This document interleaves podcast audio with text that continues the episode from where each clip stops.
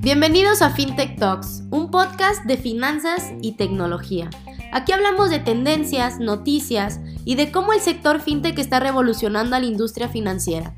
Mi nombre es Fernanda Gutiérrez, directora de Relaciones Públicas de Dia FinTech, y creo firmemente que la innovación tecnológica es el principal disruptor en cualquier industria, entre ellas la financiera. En este espacio te estaremos platicando de forma clara y sencilla de las principales novedades en el mundo FinTech. Y recuerda estar al día con Dia FinTech. Comenzamos.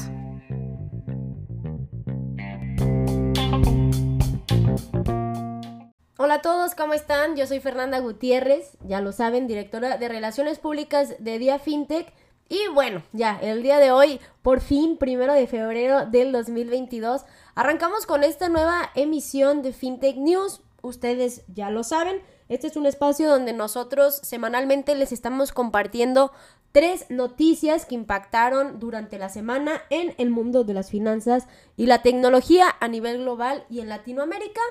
Así que bueno, sin más introducción, sin más preámbulos, les voy a estar compartiendo los siguientes tres títulos de las siguientes noticias. En primer lugar, vamos a hablar que YouTube está en busca de ingresar, en búsqueda de ingresar al ecosistema de los NFTs. Posteriormente vamos a platicar que el Financial Times critica duramente la adopción de Bitcoin en El Salvador y la última noticia del día es que Binance es nuevo patrocinador de la AFA. Así que sin más, arranquemos con nuestra primera noticia del día. YouTube está en búsqueda de ingresar al ecosistema de los NFTs. Bueno, el pasado martes 25 de enero, un informe de Bloomberg señaló que Susan Wojcicki informó en su carta anual a los creadores que la plataforma está en busca de ayudar a los creadores de contenido a beneficiarse con NFTs. Y tal cual lo expresa Susan Wojcicki, siempre nos enfocamos en expandir el ecosistema de YouTube para ayudar a los creadores a capitalizar las tecnologías emergentes, incluidas cosas como NFTs, mientras continuamos fortaleciendo y mejorando las experiencias que los creadores y fanáticos tienen en YouTube. Bueno, si bien la estrategia de la compañía no ha sido realmente revelada, hay muchos que, muchas personas que estiman que se van a utilizar herramientas que ya se encuentran disponibles dentro de la plataforma. Y en este sentido, hay personas que apuntan a que dentro de la sección denominada estantería de merchandising, eh, bien podría funcionar como una herramienta en la que en lugar de ofrecer otro tipo de mercancías, los youtubers puedan compartir y también mostrar sus NFTs. Y bueno, aunado a esto, eh, hemos sido testigos de cómo empresas como Meta están trabajando en formas de permitir a los usuarios no solo crear, sino crear y vender NFTs en, en redes sociales como Facebook y en Instagram.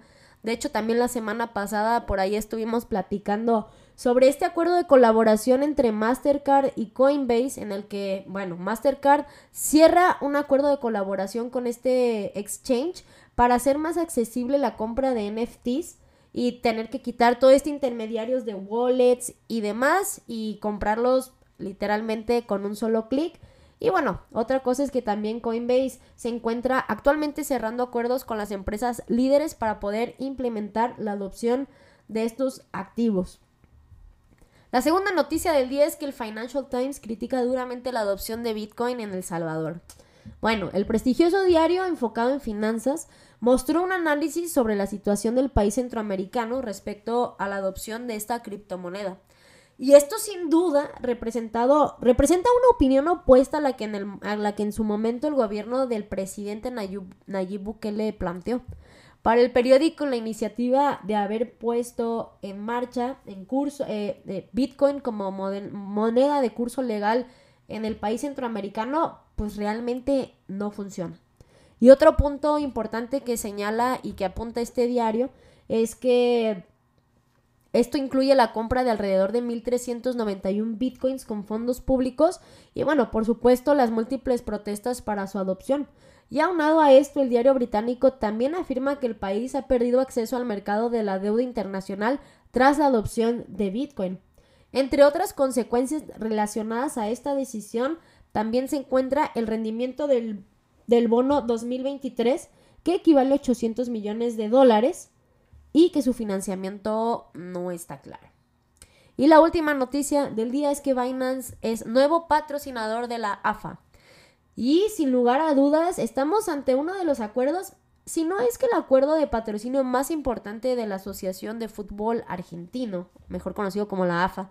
Y es que, bueno, hablamos del exchange de criptomonedas Binance y con el Mundial de Qatar 2022 prácticamente a la vuelta de la esquina, la AFA ha firmado un acuerdo millonario con Binance a cinco años y por su parte el exchange de criptomonedas su primer patrocinio con un equipo nacional.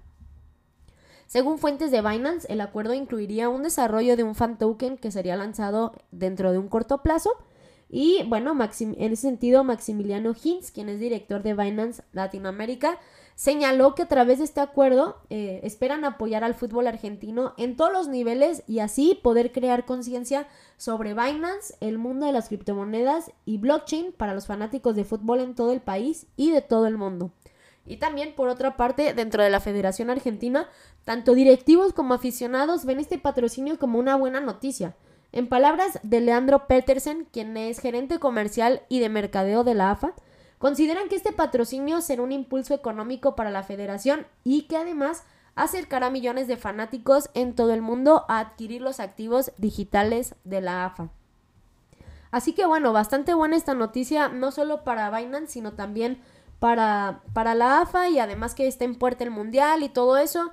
Eh, muy bueno, la verdad. Hemos sido también nosotros testigos de cómo cada vez es más común que equipos deportivos prácticamente de la NBA, de la NFL, de fútbol, prácticamente lo que sea, la Fórmula 1, están cerrando importantes acuerdos de patrocinios con empresas que ofrecen algún tipo de servicio de exchange de criptomonedas y demás. La verdad es muy interesante y como se los comento es cada vez más común.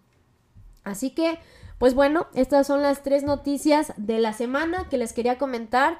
Recuerden que son únicamente tres noticias de 15 noticias que nosotros publicamos semanalmente en nuestro sitio web. Así que bueno, si ustedes por ahí les interesa leer más noticias de este tipo, los invito a que visiten la página www.diafintech.com.mx y ahí prácticamente pueden encontrar noticias de criptomonedas, de inversiones, de NFTs, de metaverso, eh, de prácticamente de lo que sea.